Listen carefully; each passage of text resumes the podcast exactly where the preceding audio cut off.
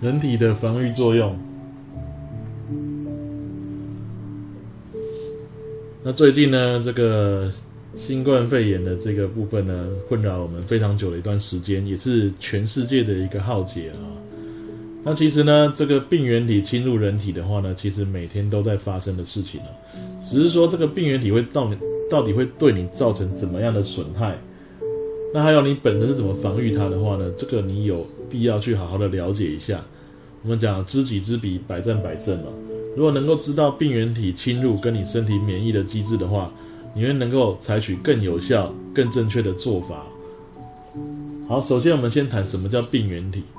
病原体就是说，它会进到你的体内呢，你接触到之后呢，会造成你有一些啊这个病变的发生，会让你生病的东西就叫病原体。它可能是生物，也有可能是非生物哦。例如说，好。每天早上起来，你开始打喷嚏哦，很不舒服。那可能只是一个温度的变化，就让你造成这样的问题了。或者说，你接触到了花粉啊、孢子这些小东西，让你鼻子很痒哦，你会流鼻水啊、打喷嚏这样子。还有些人吃了一些食物，就出现过敏的现象。那这些都都是属于这个这个可能造成异常的一个原因。那或者说，你说接触到的是什么病毒、细菌、寄生虫等等等的。那会造成你生病的这一些状况呢，我们都可以广义称作是病原体啊。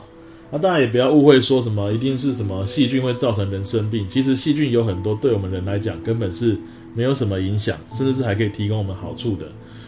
那如果以我们人生病的状况来讲的话呢，比较高比例的话呢，是病毒造成的病变了。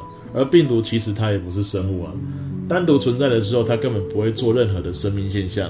好，不过它侵入到你的细胞之后呢，就会破坏你的细胞，还让你的细胞帮它制造病毒大军，然后让你身体变衰弱这样子。那么现在提到说，那如果我们人体被侵入之后，有什么样的对抗的机制呢？那这里分三道防线来介绍。那首先先介绍第一道防线，你可以想象自己的身体就像城堡一样，啊，城堡最外面可能就护城河啦、城墙这样的东西。那就是我们第一道的防线，叫做皮肤跟黏膜的部分，叫皮膜的阻隔。其实我们的皮肤有是多层的细胞，而且排列很紧密啊。甚至在我们的外面呢，其实也有一些防御性的机制，例如说哦，有角质化的皮肤，甚至我们的体表有注一些细菌等等等的。还有我们会分泌一些成分，让细菌的生长哦会被抑制住。例如说我们会分泌一些油脂哦，我们会流汗，这些东西都是哦。会造成这个微生物呢，其实生长状况呢会有影响。不过你想想看，城墙再怎么坚固的话，如果真的有破损的话呢，你的一个小伤口可能就是一个细菌的一个非常大的一个大洞了。所以呢，第一层的皮膜屏障如果被突破的时候，会发生什么样的事情呢？好，我们来看看第二道防线。好，城墙被突破的话呢，接下来进到你的身体内部，进到你的。啊，这个身体的组织间，甚至侵入到你的血管都有可能。看你伤口的这个哦严重受损的部分是怎么样？那你想想一下，你这个城墙都被突破了，你城里面的军队不赶快出来作战吗？要啊！好，我们之前有讲过，白血球平常在我们的身体里面呢，它的数量比较少，它主要是巡逻，看看有没有什么异常用的。可是当发现某处被突破了，有病原体进来的时候呢？那就会赶快呼叫这个我们的国防部说：“哎，有地有地方被侵入了，赶快号召大军。”这时候白血球就会增生，然后呢会赶快想要运送到这个受损的部位。所以这个受损的部位呢，啊，它这边受损的细胞就会分泌一些发炎的成分。啊，你可能有听过像组织胺之类的发炎的成分，它就会让局部的这个这个血管呢通透性变大。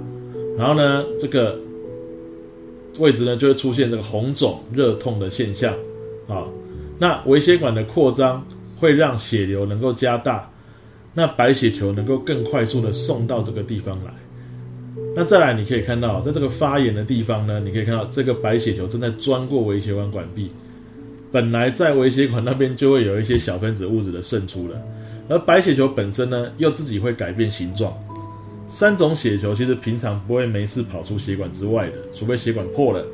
但如果在血管没破之下呢，其实白血球可以改变形状，钻出微血管管壁。它干嘛出去？因为那些病原体是在血管外面的这个组织细胞间，它就要钻出来去对抗那些侵入的病原体。那白血球呢，最先到达这个战场上的这种类型的这个军队呢，是属于吞噬的部队，它会去把这些病原体给吞掉，把它分解掉，这样子。不管你是什么样的病原体，基本上都会都蛮常发生这样的现象的。局部发炎，然后呢，白血球大军赶快过来，然后开始进行所谓的吞噬的作用。所以发炎跟吞噬就是第二道防线。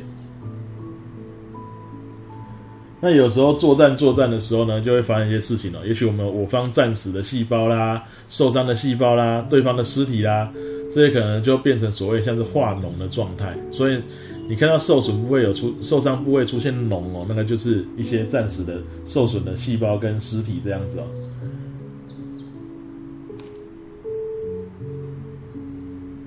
好，再我们看下示意图哦，这个微血管钻出管壁，它是可以变形跑出去的，然后再去吞噬掉这些病原体。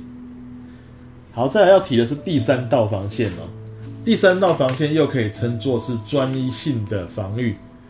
那前两道防线呢，相对来讲就叫非专一性的防御。那这个专一性是什么意思？如果我们能够针对这些病原体设计专门可以破坏它、让它失效的武器的话，是效果才大。我们说过嘛，知己知彼，百战百胜嘛。能够分析对手的特征，然后呢对症下药，做出专门对付他的武器，是效果才大。可是，在还没有认识它之前，因为你想想看，我哪知道我被什么病原体入侵？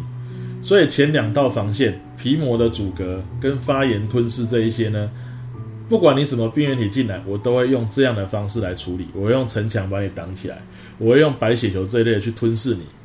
但在这个过程中呢，我们可以把几个这一些病原体的这个结构呢做个分析。那让我们的身体的资料库了解说啊，我现在被这一个莫名的家伙侵入了，我了解它的长相了，知道它的结构了，给我一段时间，我就可以设计出专门对付它的武器。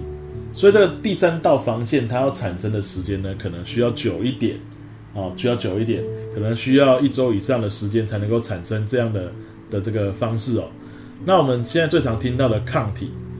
抗体这个东西就是专一性免疫、专一性的防御第三道防线的抗体这个东西就是可以让病原体呢失去它的效果，能够让它在我们身体里面不再去活动，然后方便被吞噬掉，能够破坏它的一个东西。好，大概是这样。好，那也可以清除一些已经被感染的细胞，然后可以让病原体失效。好，这个就是第三道防线的一个概念。不过我刚刚说的，它需要一段时间。但是这个时间你如果能熬过来的话呢，这些病原体应该就会有效的被清除。那你可能也有听过，有些人得了什么新冠肺炎之后，哎，没没多久就死掉了这样子，那就是说他的体质可能比较衰弱了啊。在感染之后呢，身体没有办法撑过到第三道防线，自己可以产生这个抗体的这个时间，那他在这之前就可能受不了了，就阵亡了，那也就没有办法了。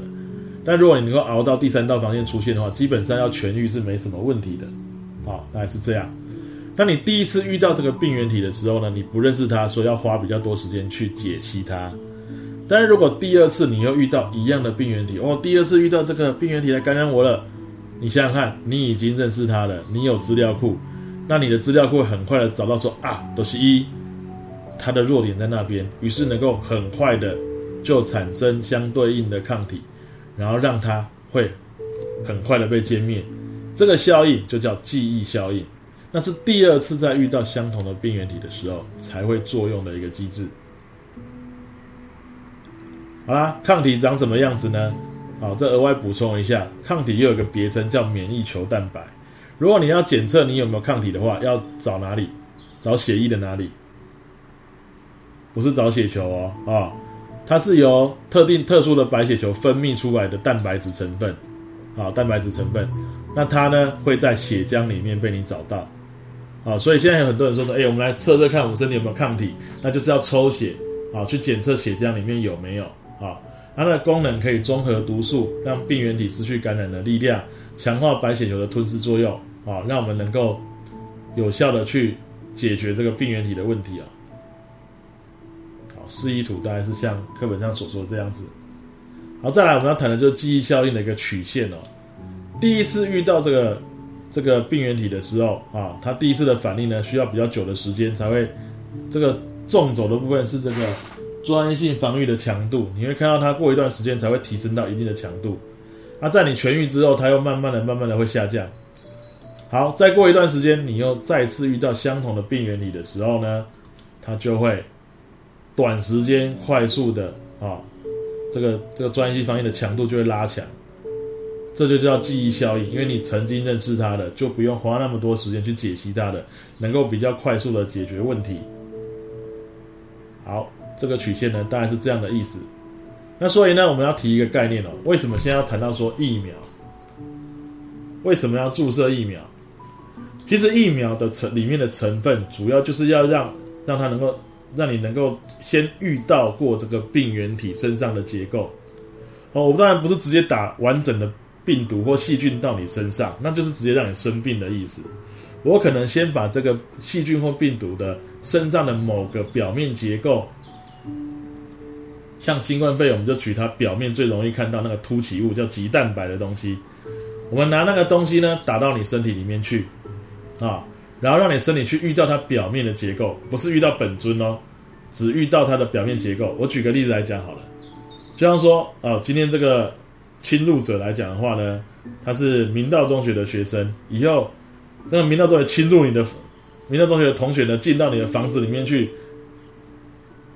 一阵导弹这样子，你想要解决他，你想要认识他的话，我要难道要把这一些这些学生先带来给你认识一下吗？不用，我也许拿他的识别证或者拿他的制服先给你看，你就说以后你看到这个衣服或者看到这个识别证，你就知道这是会来你家里捣蛋的这个这个同学，你就要消灭他这样子。所以疫苗本身的成分呢，所谓的里面有什么抗原的成分，指的就是这些病原体表面的结构。